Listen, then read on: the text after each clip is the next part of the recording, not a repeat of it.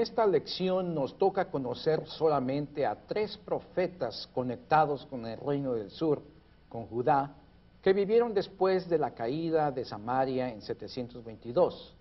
Vamos a empezar con el profeta Nahum. El libro de Nahum tiene tres capítulos. Muchas personas no te conocen muy bien, Nahum. ¿Por qué no nos proporcionas datos importantes tuyos para empezar a conocerte mejor? Muy bien. Aunque a decir verdad, mi libro no proporciona impresionantes datos sobre mí, pero déjenme decirles que fui un profeta de Dios. Mi libro y mi persona no se conocen muy bien. Supongo que por dos motivos básicos. Primero, mi libro está entre los así llamados profetas menores, conteniendo, como ya apuntaste, tres pequeños capítulos. Segundo, mi libro no es muy citado ni en el Antiguo Testamento ni en el Nuevo Testamento.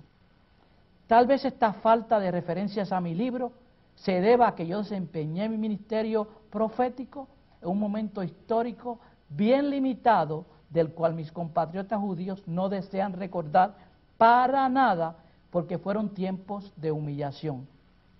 Además, a diferencia de otros profetas, mi libro no registra una profecía con un tema claramente mesiánico que llame la atención. Pero estoy seguro que si leen detenidamente mi breve libro, encontrarán mucho material útil. Lo mismo les ocurrirá con los otros libros proféticos de pocos capítulos. Definitivamente tienes razón en lo que acabas de decir, Nahum. Eso puedes saber, eh, según los datos de tu libro, libros, el lugar en que naciste. No con seguridad pero probablemente nací y crecí en una población que lleva el nombre de Elcos. A propósito, la ubicación exacta de esta población es un asunto que todavía no se ha aclarado, aunque se han propuesto varios lugares. Si me preguntas sobre mis datos personales, te tendré que decir que mi libro no registra el nombre de mis padres, ni mi oficio previo a mi llamado divino para ser profeta. La atención se da completamente a la visión profética en que consistió mi ministerio. Lamento no poder decir muchas cosas sobre mi persona, pero me alegro que la profecía que Dios me reveló haya sido escrita y llegado hasta estos días. Después de todo, ha habido estudiosos que se han detenido a considerar, considerar mi libro para conocer más la revelación divina. Considero que esto es lo más importante, no en mi persona. ¿Qué nos puedes decir en cuanto a la época de tu ministerio? Existe una información sobre las posibles fechas, siempre disputada entre los eruditos, en que profeticé en mi propio libro, vive, viví en la época en que el imperio asirio empezaba a mandar signos de debilidad que habían sido correctamente detectados por las otras naciones ambiciosas de poder, entre las cuales se encontraban Babilonia y Media. Sin embargo, los asirios eran aún muy temidos por todos los pueblos del Medio Oriente, a causa de que para hacer claro su dominio entre las naciones, habían ejercido una crueldad como quizás no se había conocido antes. Con tal de mantenerse en el poder, aplastaban sanguinariamente cualquier intento de sublevación. Además, los asirios fueron uno de los primeros pueblos en someter sistemáticamente a esclavitud y exilio a los pueblos vencidos. Cuando cayó Samaria, una gran cantidad de israelitas fueron deportados a las tierras mesopotámicas. La capital del imperio asirio era la famosa ciudad de Nínive, el libro y la vida del profeta Jonás, por cierto, estuvieron vinculados con esta gran ciudad. Debido a la mayor parte del contenido de mi libro, tradicionalmente se ha sostenido que yo viví probablemente entre el año 663 antes de Cristo, mismo año en, en que Tebas, la capital de Egipto de aquel entonces, cayó entre las fuerzas asirias y el año 612. año de la caída de Nínive, vencida por una coalición de fuerzas babilónicas y medas. Pronto el imperio asirio desaparecería a pesar de los intentos de restablecerlo con ayuda egipcia. Es entonces probable que yo haya sido contemporáneo de Josías, el rey judío, mientras que éste ejercía su reforma religiosa en toda Judá. Nahum, ¿qué cosas eh, se consideran importantes de los tres capítulos de tu libro? Cuatro cosas. En primer término está el significado de mi nombre. Nahum quiere decir consuelo. Todo indica que el significado de mi nombre tenía el propósito de enviar un mensaje al pueblo judío que se encontraba exilado, atemorizado en, Judá. Dios tenía un mensaje, un mensaje que dar. Este, este, tal vez un mensaje de consuelo de Naúm. En segundo término está el estilo de mi libro. Si ustedes dan una lectura, aunque sea superficial a mi libro, notarán inmediatamente que usa muchas metáforas. El estilo es de un escritor que sabe poesías y se sabe expresar bastante bien en este estilo. Dicen los eruditos que mi estilo y riqueza de metáforas y expresiones poéticas es solo superado por Isaías en el Antiguo Testamento. En tercer lugar está mi profecía sobre la caída de Nínive. Esta profecía trajo un consuelo inmenso a los atemorizados pobladores de Judá, quienes en más de una ocasión sintieron en carne propia la proximidad de la amenaza de las tropas asirias. El pueblo jamás olvidó cuando Jerusalén casi fue tomada poco después de haber caído Samaria. Y finalmente, la descripción de la caída de esta ciudad a manos de tropas extranjeras. La caída de Nínive llenó de regocijo, aunque efímero, a más de una nación del Medio Oriente durante aquellos tiempos difíciles. Sin embargo, los herederos de los asirios también trajeron opresión y castigo a las naciones que se opusieron a su dominio territorial. En vista de la descripción que hago de la destrucción de la ciudad, varios eruditos han llegado a pensar que yo tuve que haber sido un testigo ocular de los hechos. Tanto se ha pensado sobre esto que algunos estudiosos creen que mi muerte ocurrió en los alrededores de Nínive porque existe una tradición que ubica mi tumba en esa ciudad. Gracias por em, permitirnos conocerte un poco más. Estoy seguro que hemos encontrado más de un motivo para leer y estudiar tu libro con mayor ahínco. Ahora queremos también conocer a otro de tus contemporáneos y colega en la profecía. Está también con nosotros el profeta Habacuc. Tenemos que conocer datos importantes sobre él y su libro. Dejemos que él nos hable. Habacuc, tienes la palabra. Gracias. Pero voy a tener que decepcionarlos si esperan que mi libro les revela datos biográficos importantes. De hecho, mi libro solo menciona mi nombre un par de veces.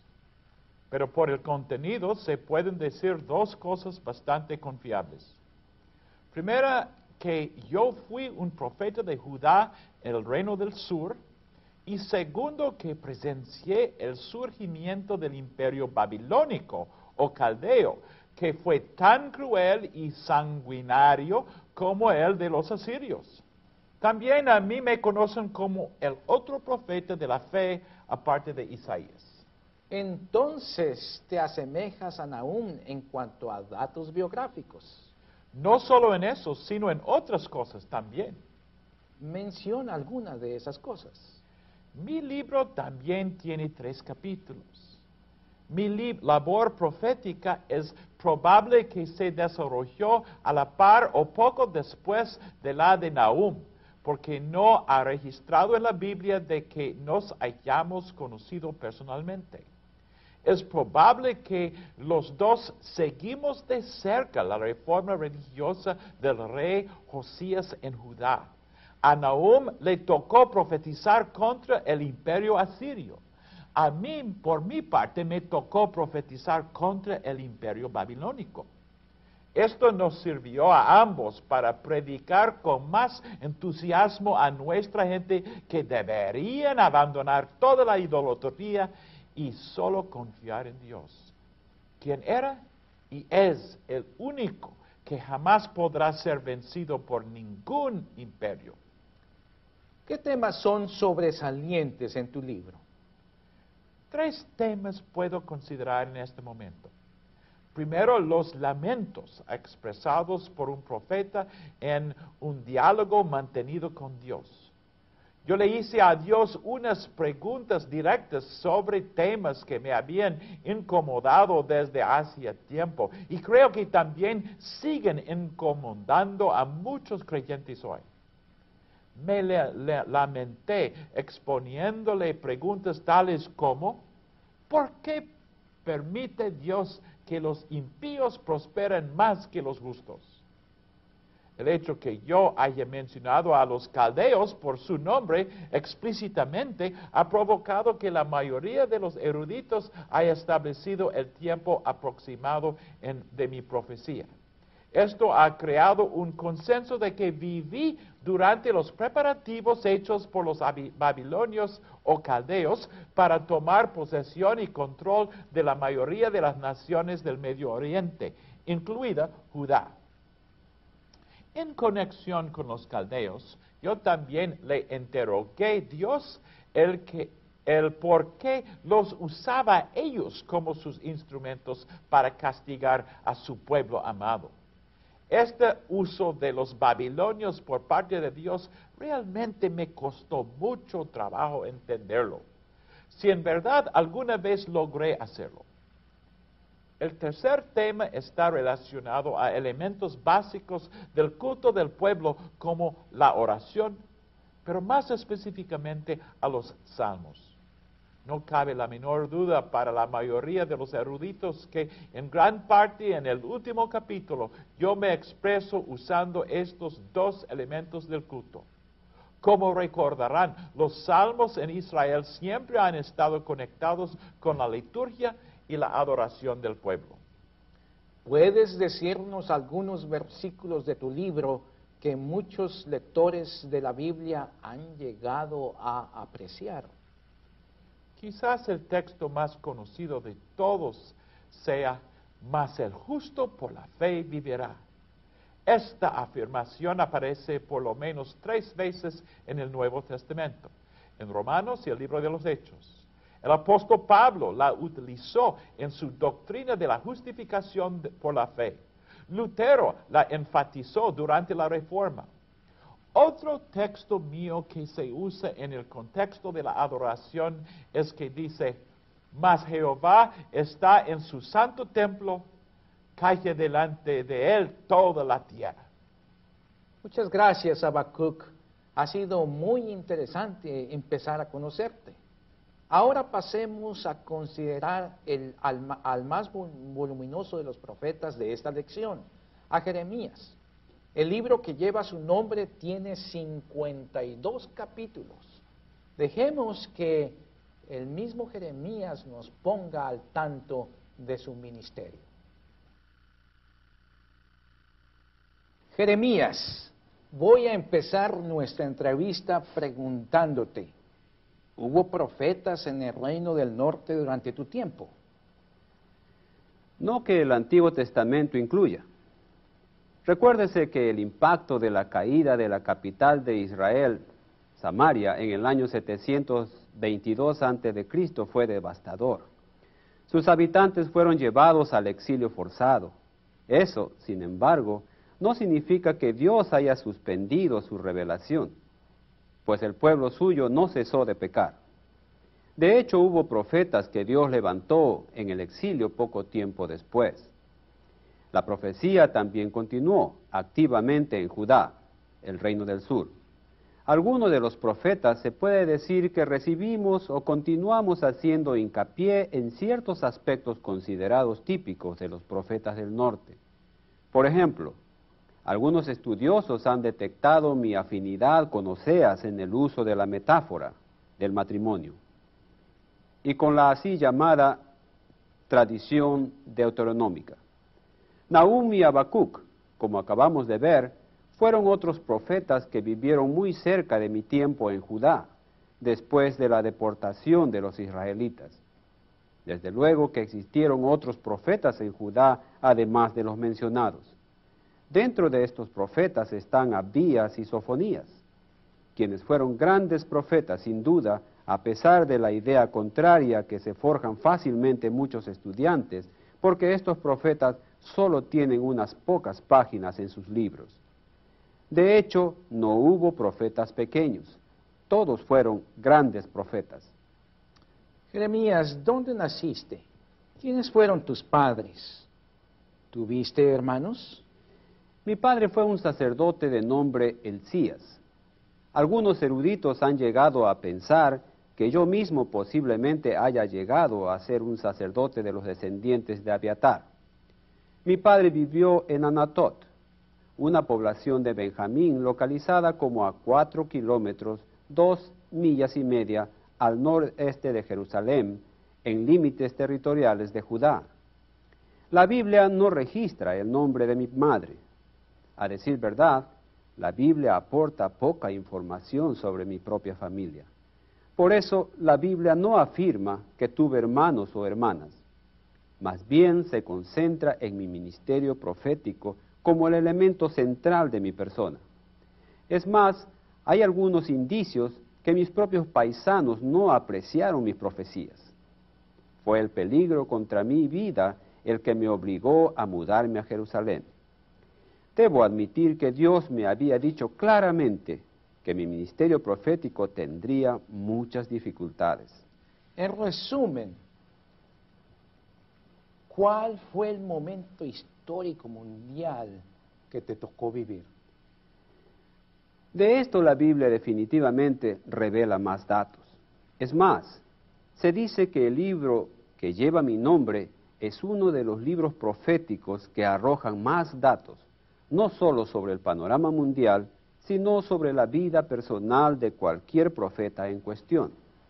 Esto sin duda se debe a que mi ministerio profético, si no fue el más prolongado de todos los profetas, sí fue uno de los más duraderos mi ministerio se alargó por más de cuatro décadas. Yo viví durante el reinado de varios reyes de Judá. De hecho, conocí a los últimos reyes de Judá y profeticé contra ellos. Eran tiempos tumultuosos en la escena mundial. El imperio asirio estaba llegando a su fin y los competidores, los babilonios y medas, al igual que los egipcios, fueron los más prominentes para heredarlo. Los diversos enemigos, apostándose en varias fronteras del imperio asirio, terminaron diezmándolo considerablemente al paso del tiempo. Los egipcios aprovecharon la debilidad del imperio asirio para extender temporalmente su dominio hasta Siria, incluyendo a Palestina.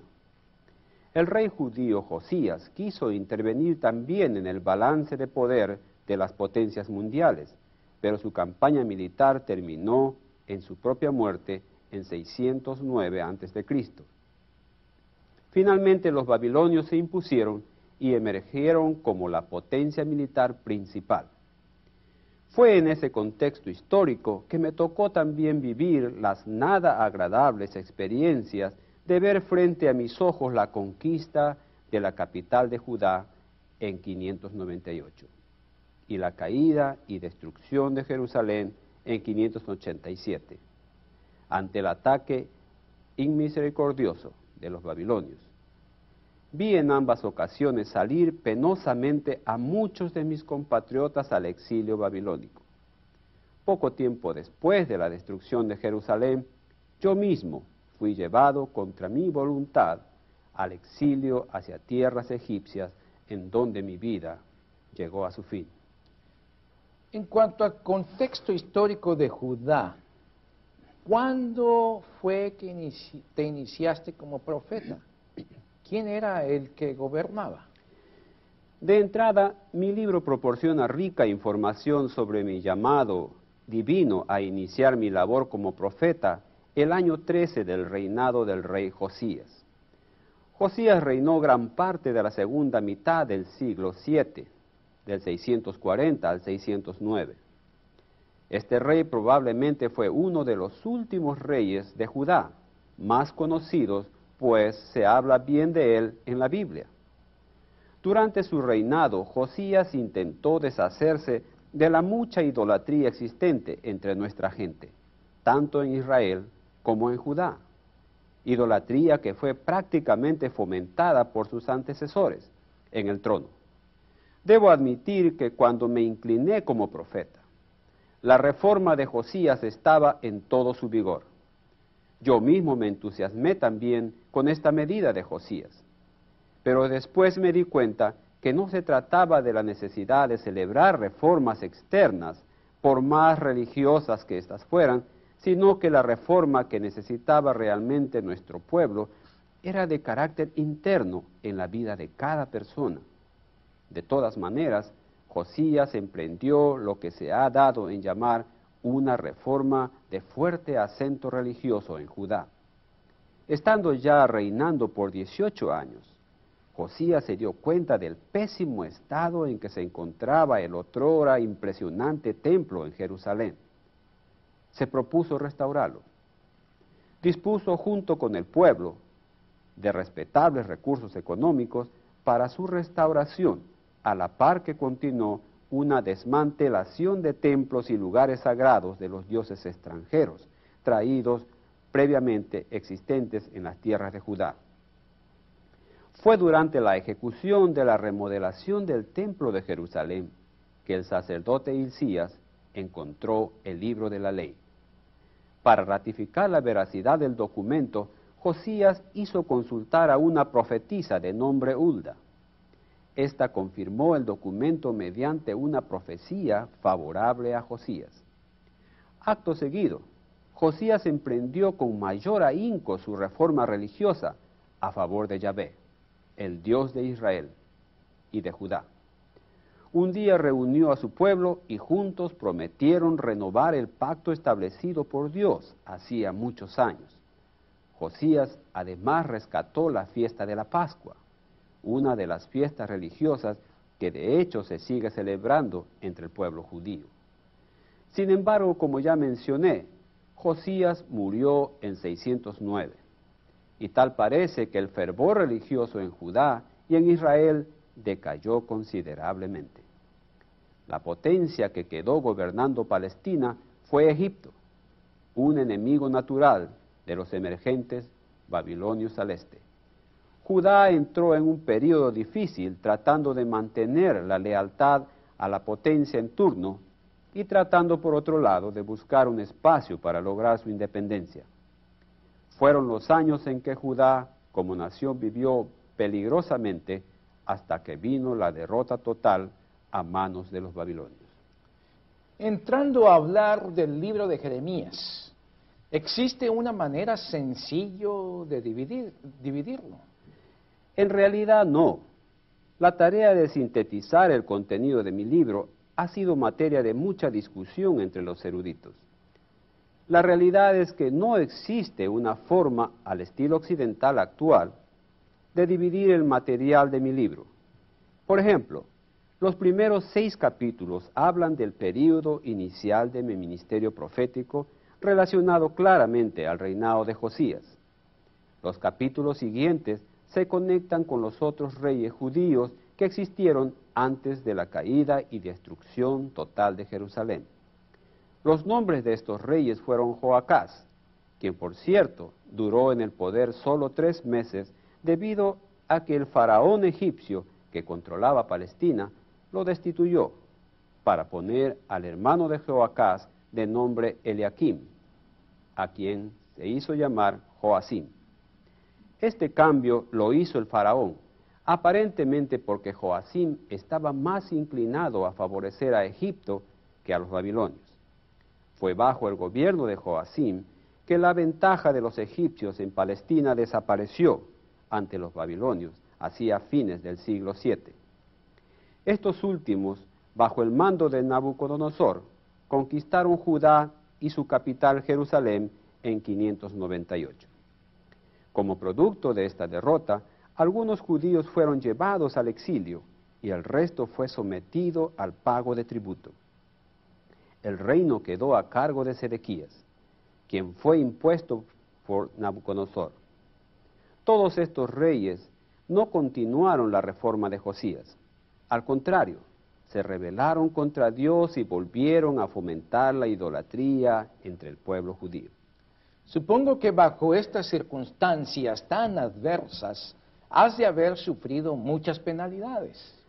Sí, porque mis conciudadanos me consideraron por mis constantes profecías a favor de rendirse a los babilonios una especie de antinacionalista. Esto me colocó contra casi todo el pueblo y me gané fácilmente muchas antipatías y hostilidades. Pero al mismo tiempo, esta fue una época de una actividad profética fructífera para mí. Mis profecías hicieron mucho sentido, aunque no fueron aceptadas por la mayoría de la gente. A ellos les gustaba escuchar a falsos profetas, quienes lejos de llevarles la auténtica revelación de Dios, los adulaban y les pintaban cuadros agradables y llenos de paz para el futuro. La gente se fascinó con estos falsos profetas. La amenaza del castigo de Dios por su rebeldía no la supieron apreciar en su correcta dimensión. Tan absortos estaban en la idolatría y la rebeldía ante Dios. La labor que Dios me encomendó fue relativamente muy sencilla, pero altamente impopular. Me encomendó revelar la profecía de que la amenaza y el castigo de Dios para el pueblo vendría del norte, es decir, de los babilonios. Esta profecía la repetí constantemente por una buena cantidad de años antes de 598 y la mantuve hasta días previos a la caída de Jerusalén en 587. Parece increíble que el pueblo de Judá no haya corregido el rumbo de su vida y obedecido finalmente a Yahvé. Sobre todo después de que Babilonia no dejó ninguna duda que era la primera potencia del mundo de aquel entonces. Así es la naturaleza humana que está cegada por la obscuridad que trae el pecado. El mismo rey Sedequías, que había sido impuesto por el rey babilonio, poco después tuvo ambiciones exageradas y basadas en fantasías que sólo él y sus colaboradores contemplaban. A mí me trató de lo peor se mofó de mí y de los otros profetas de Yahvé. Dios entonces intervino en su ira. Cuéntanos cómo terminó Dios castigando a Sedequías y al pueblo judío. Dios hizo que Sedequías se obstinara en obtener la independencia de Babilonia, a pesar de que yo le advertí que no lo hiciera.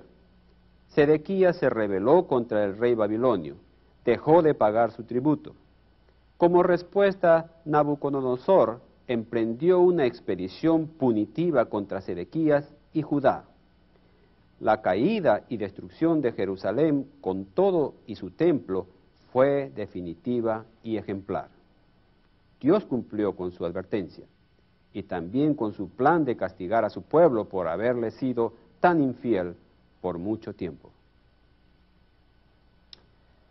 Ya que estamos en este tema, ¿Cuál fue tu papel en los años y días previos a la caída de Jerusalén?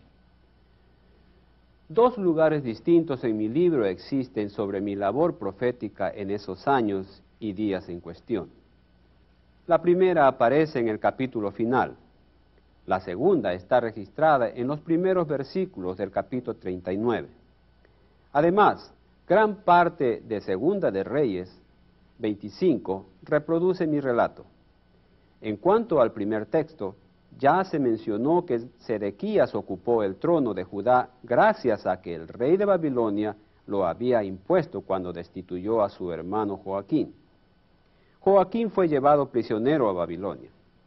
Sedequías terminó rebelándose contra Nabucodonosor. El rey de Babilonia no podía darse el lujo de mandar una señal a Egipto o a cualquier otra nación que pudiera ser interpretada como debilidad babilónica, por lo que el castigo sería ejemplar, como sin duda lo fue. Sedequías, al enterarse que el ejército de los caldeos o los babilonios se aproximaban a Jerusalén, se atrincheró dentro de los muros de la ciudad, él y todo su ejército. Los babilonios sitiaron la ciudad.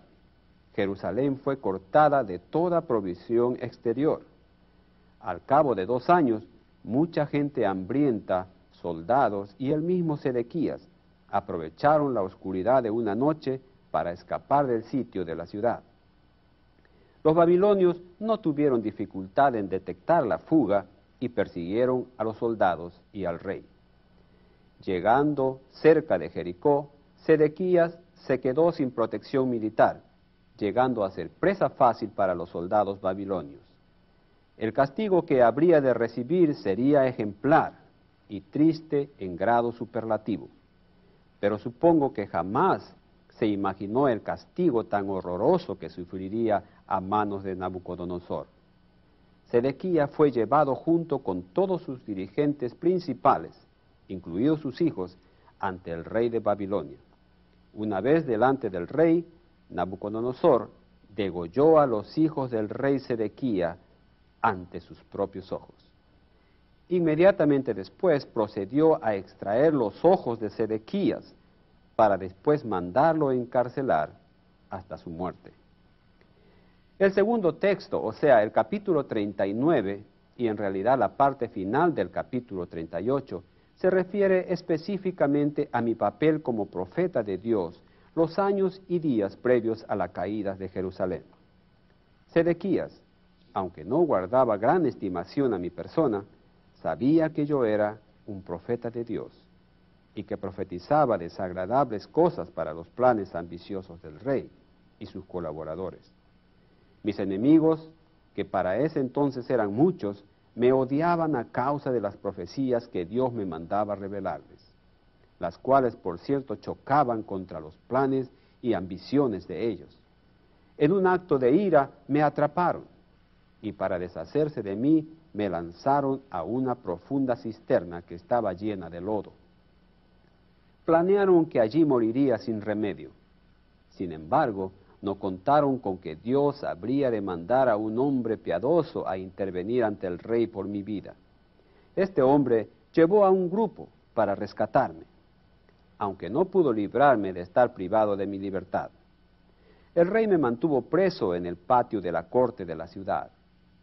Un día, un sirviente del rey se presentó en ese lugar preguntando por mí me llevó en secreto ante la presencia del rey Sedequías. El rey me pidió que le revelara la voluntad de Dios en cuanto al rumbo que tendría que tomar en sus relaciones con los babilonios. Él realmente quería escuchar que Dios le diera la aprobación para rebelarse contra Babilonia teniendo la esperanza que Egipto se uniría a su rebelión. Él había puesto su confianza en las predicciones de los falsos profetas que aún en el exilio estaban predicando a los exiliados que pronto volverían a Judá. El rey solamente reforzó sus esperanzas en tales profecías provenientes del exilio. Yo le profeticé, para su sorpresa, todo lo contrario, cosa que por cierto había venido haciendo desde hacía tiempo le repetí claramente que la voluntad de Dios era que se sometiera al mando de los babilonios. Solo así salvaría su vida y la de la nación. Intuí que no seguiría el consejo de Dios. Tan rebelde fue, me devolvió a mi prisión, donde permanecí durante el sitio hasta que acabó, con el triunfo final de las fuerzas del rey de Babilonia.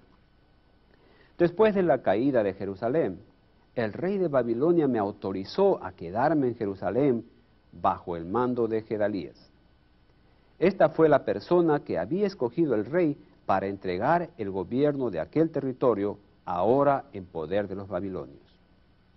Dios me permitió ver, aunque para mi tristeza, la certeza de mis predicciones que Él me había conseguido revelar sobre lo que sucedería a Sedequías y a la nación. Has dicho que permaneciste en Jerusalén aún después de que ésta cayera y fuera destruida. ¿Cómo fue entonces que terminaste en Egipto? Los capítulos 40 al 44 de mi libro tienen material relacionado a este periodo. Gedalías, el gobernador asignado por Babilonia, tuvo que operar su administración desde la población de Mizpa. Jerusalén, por su parte, había sido incendiada y destruida casi completamente como una estrategia babilónica para evitar que la nación volviera a concentrarse y tomar vigor en torno a Jerusalén y su templo.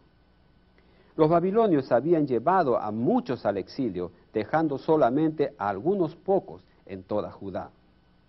De estos, la mayoría eran pobres y sin grandes conocimientos.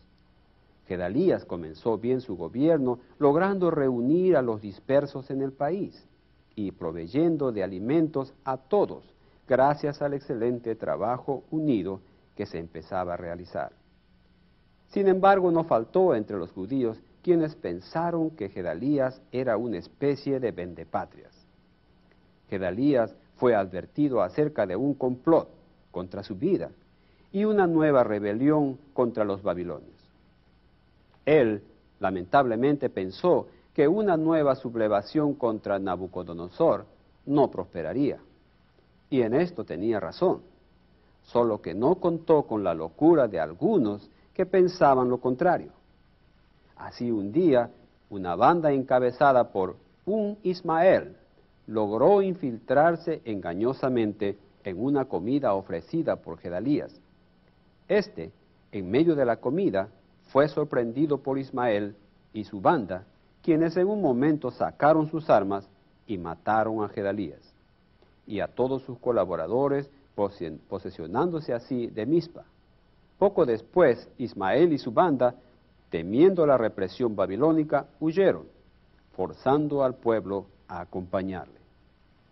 Yo fui incluido en ese grupo, pero en Jabaón fuimos alcanzados por otro jefe militar judío de nombre Johanán, quien nos rescató una vez que Ismael huyó con su banda. Johanán también temía la represión babilónica y tenía el plan de conducirnos a todos hasta Egipto. Un día, el grupo de hombres encabezados por él me pidió que les revelara la voluntad de Dios para ellos. Dios me reveló que les dijera que permanecieran en tierras de Judá sin temer a la represión de los babilonios. A pesar de esta revelación, Joanán se obstinó en continuar el viaje a Egipto, llevándonos a todos con él. Fue así que llegamos hasta Tafnes, la capital egipcia en aquellos años. La última parte de mi ministerio profético y de mi vida se desempeñaría en tierras egipcias. Varias profecías me reveló Dios en Egipto. Una fue contra los mismos egipcios, entre quienes los judíos se sentían seguros. Egipto habría de sufrir la conquista de los babilonios en un futuro próximo pero también serían arrasadas otras naciones vecinas. Todo esto aconteció después de mi muerte. También Dios me reveló que Él tenía preparado un juicio contra la misma Babilonia. Este imperio sería a su vez sometido por una gran y nueva potencia mundial. Esa nueva potencia fue ni más ni menos que Persia, encabezada por su rey Ciro el plan de Dios continuaba su marcha a pesar de que todo se veía muy negro para la nación judía. ¿Quieres decir que tú también profetizaste mensajes de esperanza en medio de, de lo que antes eran cosas negativas que nos has descrito en lo que has dicho hasta aquí? Puede sonar raro, pero así fue. Yo también, en medio de las repetidas profecías negativas contra Judá, profeticé mensajes de esperanza. Dios utilizó diversos instrumentos en la historia como Nabucodonosor o Ciro, personajes extranjeros para castigar a su pueblo escogido. a aquel mismo pueblo con quien había establecido un pacto en donde él tendría el papel de defenderlos contra todos sus enemigos. Desde luego que Dios castigó a su pueblo porque éste no cumplió su parte en tenerle solo a él como Dios. El pueblo repetidas y abiertamente abrazó dioses ajenos delante de Yahvé. Esto despertó su ira y nos mandó a nosotros los profetas a advertir al pueblo que si no se volvían a él, tendrían que sufrir las consecuencias. Desde luego, muchos no creyeron las claras y abundantes advertencias e invitaciones de Dios. Una vez ejecutado el castigo, Dios se acordaba de su parte en el pacto. Después del castigo habría de venir la manifestación de su amor. Él había dado sus palabras repetidamente. A David le había prometido que su, que su dinastía continuaría. Al pueblo le había prometido un nuevo pacto. Estas promesas estaban vigentes a pesar del castigo logrado por los instrumentos de ejércitos extranjeros. A mí definitivamente me dio palabras de esperanza para compartir con el pueblo. Danos unos ejemplos de esas palabras de esperanza. Tres ejemplos voy a dar. Primero, yo les escribí una carta a los exiliados judíos que Nabucodonosor se había llevado en 598. En esa carta les pedí que no hicieran caso a los falsos profetas que les estaban engañando, anticipándoles que muy pronto todos ellos volverían a ver la tierra de Judá. Les aconsejé que sería mejor para todo el pueblo que empezaran a aprovechar las ventajas de la tierra de Babilonia, que se casaran, porque pasarían allí 70 años. Pero al mencionar esta cantidad de años, les revelé que Dios, terminados esos años, les haría volver a Judá. Haré volver a vuestros cautivos y os reuniré de todas las naciones y de todos los lugares de donde os arrojé, dice Jehová. Y os haré volver al lugar de donde os hice llevar. El capítulo 30 también continúa este mensaje de esperanza para los cautivos. Esta es una profecía de esperanza que a pesar de los años que pasarían antes de llegar a ser una realidad, los judíos seguramente atesoraron. El segundo ejemplo está conectado con el sitio babilónico sobre Jerusalén. Durante dos años que duró el sitio, hubo un tiempo en que los babilonios fueron obligados a poner su atención en los egipcios, de quienes habían escuchado que se aproximaban para combatirlos. Este rumor llegó adentro de la sitiada Jerusalén, provocando en más de uno una falsa esperanza en confiar que los egipcios se aproximaban para rescatarlos de los babilonios. Yo predije, por cierto, que esta era una falsa ilusión. En ese tiempo, sin embargo, los babilonios dejaron el sitio a la ciudad para ir a enfrentar la amenaza egipcia la cual no demoraron en someter. A pesar de que yo profeticé que los babilonios volverían sin demora, un primo me ofreció en venta una propiedad en nuestra nativa Anatot. Dios me ordenó que mi mensaje de esperanza fuera acompañado por un acto simbólico, como sucedió en otras ocasiones en mi ministerio. En este caso me pidió que le comprara la propiedad a mi pariente, a pesar de que todo el pueblo pensaba que tal propiedad no tenía gran valor a causa de que de nuevo habían oído que los babilonios se aproximaban. Otra vez, a continuar el sitio a Jerusalén. Yo tomé el dinero requerido y lo pagué. Con este acto prediqué que Dios habría de restaurar a Judá un día, no muy lejano. Sin duda, muchos de mis compatriotas me han de haber juzgado de ser un auténtico lunático al hacer semejantes adquisiciones en tales circunstancias. Pero con mi acción pretendía darles el mensaje de esperanza que Dios haría que la tierra prometida volvería a ser controlada por su pueblo en el futuro próximo. Y el tercer ejemplo está registrado en el capítulo 33. También este ejemplo está conectado con el sitio de los babilonios. El mensaje de esperanza en medio de días tan sombríos fue que Dios restauraría lo que todo el mundo consideraba desolación en Judá. A pesar de toda la destrucción, Dios mantendría vivo el linaje de David en todo Israel. Dios habría de restaurar su protección con su pueblo a través de un nuevo pacto en el corazón de las personas. Él haría brotar un renuevo justo que traería justicia y salvación para que su pueblo habitara seguro bajo Jehová, justicia nuestra. Jeremías, ¿qué otras cosas consideras que nuestros estudiantes necesitan saber sobre ti? Creo que dos cosas. Primero, sobre la provisión divina de una especie de secretario y colaborador que me acompañó en momentos cruciales de mi ministerio profético. Me refiero a mi amigo Baruch.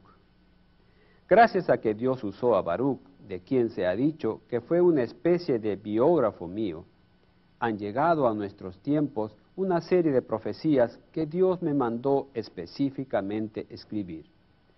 Baruch brindó una ayuda incalculable en esta recopilación de mis profecías. No solo eso, sino que también, una vez terminada la tarea, fue al templo en medio de un ayuno para leer frente al pueblo el contenido del escrito. Poco después, el rey se disgustó tanto que mandó quemar aquel documento. Sin embargo, Dios permitió que Baruch y yo volviéramos a trabajar, aunque escondidos, en la recopilación de aquellas profecías y de algunas más pronunciadas por lo menos durante dos décadas. Finalmente, Baruch estuvo conmigo en el exilio en Egipto. La segunda cosa tiene que ver con la identificación que algunos hacen de mí. Me han llamado el profeta llorón porque se ha llegado a pensar que el libro de lamentaciones fue dado por Dios a mí. Quiero que sepan que este título, desde luego, no me agrada. La realidad es que mi libro, como ya lo mencioné, apunta a algunos detalles personales sobre mi estado emocional en distintas etapas de mi ministerio. En algunos pasajes se deja entrever que yo no fui un profeta que sufriera en silencio, especialmente los capítulos 36 al 45. Contienen algunas menciones de mi estado emocional. Dios me mandó que no me casara, que no aceptara invitaciones a comer, y así lo tuve que cumplir. Yo añoraba volver a mi pueblo para permanecer lejos de los problemas y la situación precaria de Jerusalén durante mi ministerio, pero tampoco pude vivir en un lugar tranquilo. Varias veces atentaron contra mi vida. Fui una persona muy impopular y despreciada por muchos. Algunos me consideraron un traidor y vendepatrias. Obviamente, esto me lastimó profundamente. Además, varias veces sentí que mis esfuerzos eran inútiles. La frustración me invadió al punto que me sentí usado por el mismo Dios. Además, a mí me tocó comunicar el mensaje nada halagador de que Jerusalén sería conquistada y destruida, de que nada valía la exagerada confianza de que por tener el templo en Sión Dios jamás permitiría que se invadiera Jerusalén. Finalmente me tocó ver de cerca el tremendo sufrimiento del pueblo cuando la ciudad fue sitiada. Aún Baruch se encontraba prácticamente deshecho. Ver el templo en ruinas y observar cadáveres de compatriotas por un lado, y por otro ver a miles de mis compatriotas ser llevados al exilio, no una sino dos o quizás más, hubiera hecho pasar momentos sumamente difíciles a cualquiera. Pero tampoco quiero que me tengan lástima. Yo no hubiera cambiado mi vida. En medio de mis muchos sufrimientos, Dios me permitió ver el cumplimiento de algunas de mis profecías. En cierta forma, se puede decir que Dios me vindicó frente a mis enemigos y mis compatriotas. Yo me alegro de haber servido, aunque bajo muchas penurias, a un Dios amoroso y justo como lo es el Dios de la Biblia. Bien dicho, Jeremías. Creo que hemos aprendido mucho de Dios a través de tu ministerio.